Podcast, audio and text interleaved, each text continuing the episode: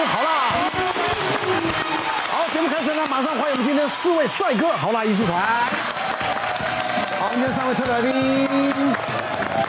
好，我们讲到这个医学名词呢，常常会让人搞得一头雾水。但是只要听到“肿瘤”两个字，当当晴天霹雳，就以为自己呢得了绝症了，心情荡到谷底，自己把自己给吓死了，良性的吓成恶性的。啊，所以不要太紧张啊。这有时候往往呢，这一听到肿瘤呢，吓到到最后呢，结果是乌龙一场的也有。好，我们就来看看。今天我们医师怎么教大家怎么样来分辨？第一个是肿瘤不等于癌症，一秒认识好坏肿瘤。有好肿瘤，有好肿瘤，好肿瘤就要留着吗？呃，良性肿瘤像青春痘、脂肪瘤这种都是良性的肿瘤。哦，那一般的癌症，但没有讲说，哎呦，你脸上长一个肿瘤啊，青春痘正讲青春痘啊，会吓到啊。对，可是实际上来讲，它在医学的专业名词上，它也是肿瘤的一种。哦，所以不要说一听到肿瘤，我就很怀疑说我是呃有没有什么。呃，癌症啊，不治之症这些问题。那因为我今天讲的，特别是在甲状腺的这个部分，哦，那大家会觉得说甲状腺很难懂，甲状腺长肿瘤的人就觉得很可怕这样。是。那实际上呢，如果它是一个良性的肿瘤，一般就是所谓的结节，就是实心的，你把它拿下来丢会弹的那一种。那如果是囊肿的话，就里面是水泡。甲状腺癌呢，其实最常见的反而是排名第二的这个乳突癌。好，乳突癌、髓质癌、未分化癌，它是实心的。最上面的这个滤泡癌，反而里面是我们刚才讲的，有一点会跟囊肿搞混，里面很多水水的。所以呢，一般来讲，如果说你去做超音波，医生告诉你说，哎，你甲状腺有肿瘤、有结节，绝大部分是不用太担心，他就进一步的一个追踪观察就可以。我自己是一个六十岁的一个女性，那她呢之前呢也是因为就是说呃被人家诊断就说哎你甲状腺有水泡哦，那她就想说有水泡，她就去抽，可是比较诡异的就是说她已经抽了第四次了，隔了大概差不多两三个月就会再长出来，但是因为她本身是呃常常在呃跟人家讲话沟通。他很担心，就是说他去动了甲状腺手术之后，以后会不能讲话，哎呦，真的会担心的。而且很爱唱歌，会不能唱歌。可是他家人就跟他讲，这样子你抽了四次，孩子有这些问题，不行就找来我看。超音波的时候，里面就是有水泡没有错，有所谓的囊肿。但是，一般我们所谓的囊肿是单纯一个房间，它里面的房间隔了好几个。哎呦，好，还有分出租就对了。隔间对。那有很多隔间的时候，其实它就有机会是跟滤泡癌有相关。滤泡癌比较讨厌的就是说，假如说它是中等的一个恶性的话，其实常常看不出来。哦。那后来我还是建议他，无论如何还是把它开掉比较好。哦。那反正好说歹说，最后开出来真的是所谓的一个滤泡癌。那这种滤泡癌，如果说你一直放着不管的话，它会跑血型转移，它容易跑到肝脏啊、肺脏，以后之后问题就会变得更大。是是是是这样。好，那那结节啊，良性的结节，它有可能自己消失吗？因为哈，甲状腺这个部分其实是一个很动态的东西，它会。呃，都会分泌激素，嗯，所以有时候，比如说你最近身体比较累，他必须要做工作比较多的时候，他可能某个工厂他就稍微把它稍微增建一下，你看起来就会像一个结节，嗯，啊，所以有时候为什么每次我们都说压力大、过劳、过累都容易长结节？对，啊，反而我休息过一段时间之后，这个会不见，不见，对，那就是他在反映你身体的一个状况。这就要听我娓娓，怎么了？怎么了？怎么了？你是女强人啊！我跟你说打仔啊！真的就几年前，嗯，几年前我真的好惨哦。怎么了？因为你去看我，就是一个好动宝宝，我就是停不下来的一个人。对，就是我除了排工作，平常就是运动，然后做很多很多有没有的事情，要把它弄到很累，然后回家睡觉，隔天又日复一日这样。但突然间有一天开始，我就发现我好累哦，嗯，就是我怎么睡好像都睡不饱，嗯，然后即便是来录影在现场，我集中力好差。然后一直觉得自己哪里怪，体力也很差，也没什么力气。我就想说，应该是身体有出什么问题吧。嗯，我就去医院检查，可是你也不知道它是什么问题，因为你没有一个很明显的症状。所以你你就每一科都就挂了，就是这一科转这一科，这一科又转那一科。我连什么什么脑神经外科、什么乳房外科，然后什么耳鼻喉科，什么他们全部都找不出原因来，只能说你疑似是什么事情。像那时候说你疑似咽喉炎还是什么，你疑似什么什么，他们没有一个正确的答案。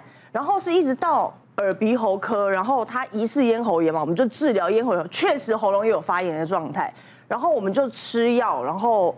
几个月过去，我状态完全没有改变，嗯，就是不舒服的感觉都没有改变。然后他有一天就帮我触诊，就在门诊，他就这样摸了我一下，这样 终于好了。嗯，然后他说感觉你脖子里有东西，然后我一听到当下也是，你知道，我心都凉掉了。我想说脖子里面有什么东西？他说你先不要紧张，我先帮你去找拍超音波还是什么东西的，你先拍了再说。然后排了，去拍完出来真有东西，而且好像还五六个东西，这么多东西，有五个，所以你都没有摸到过。我，你平常自己洗澡，你没有深层去压还是干嘛？哦，你它不是表面的，它不是在表面，不在表面，你是摸不到它的，它是要真的，他们医生的手感我不知道，跟哪个摸牌一样，我就 就医生摸他的脖子，经过之后这个红中，医生是这样摸的。哎呦，当然是二饼哦。好会，然后反正就摸出来了嘛。那摸出来之后，他就说他安排我去做穿刺，因为你你虽然照出来，但你不知道它是什么东西，他就也会担心，所以排了一个穿刺去做。其实我当下真的是，我觉得哇，晴天霹雳，我的人生，我才几岁，对，我的家人，我的事业经营的这么辛苦，不可以在这边画下句号，就开始跟人家借钱啊。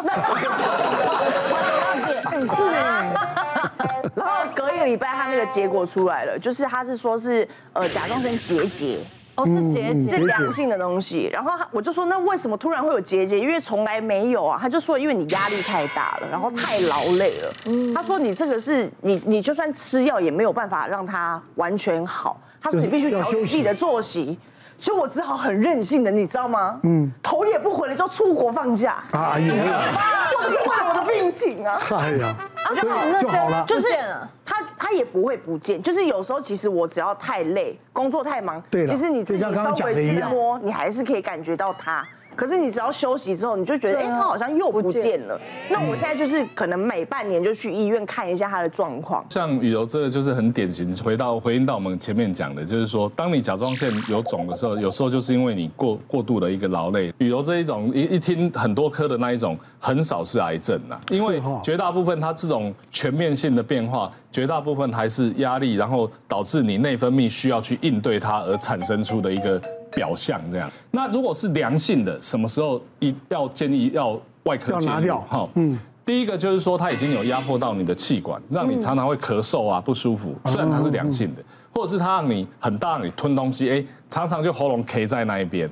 好啊，另外一个就是说它凸出来外面，你觉得表征不是那么好看。好，那我自己分享的案例就是一个二十岁的一个女性，那结果这个二十岁的女性她是单一个。他每次只要比较劳累，他就鼓一块出来，他瘦瘦的，那他觉得很不好看呐。那我们每次抽啊，我说你这么年轻，这一看就只是单一个，没什么房间，我们不要开。可是呢，抽完之后呢，他只要压力比较大、比较累，然后就又又鼓出来。他说他总不能每次跟男朋友出去约会，然后都一定要弄个丝巾、弄个什么这样。那后来还是去把他手术掉，他当然结果出来还是良性的。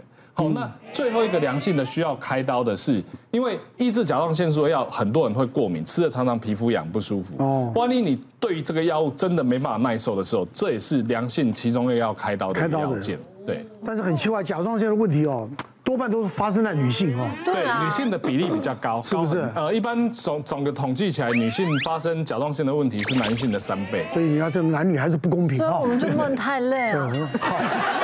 你你要不要先坐坐着？坐着坐着。我之前是遇过一个三十五岁的女性，然后她其实就是一大清早她就跑来急诊，她就说：“哎，你哪里不舒服？”就还没有讲话，我就看出他哪里不舒服，因为他脖子这边整个肿一个，是，就一个跟一个不一样，是不是？我们以后小小时候讲，哎，对，可是他他，我就说你这，他就在那边比这边，我说啊，你这什多久了？他说昨天晚上睡觉前还好好的，哦。然后今天一早就一颗，像鸡蛋那么大，比鸡蛋还要大，然后他就很不舒服，他一直在那边干咳干咳。他说嗯，所以我就查资料嘛，就发现说，哎，他从其实前一天才刚去隔壁的医院做了一个细针抽吸，然后这一想就是啊，不是感染就是出血嘛，是，那我们就会诊耳鼻喉科，耳鼻喉科就说，那我们先做一个电脑断层一看，看了之后就是它里面有个囊肿，然后除了它里面的水有分层。看起来应该是有一点出血，嗯，对。那我们就会诊耳鼻喉科之后，他就说啊，这个出血，要不然先打一些止血的，先看看呐。到时候如果没有再变大，自己吸收掉就就好了。嗯，对。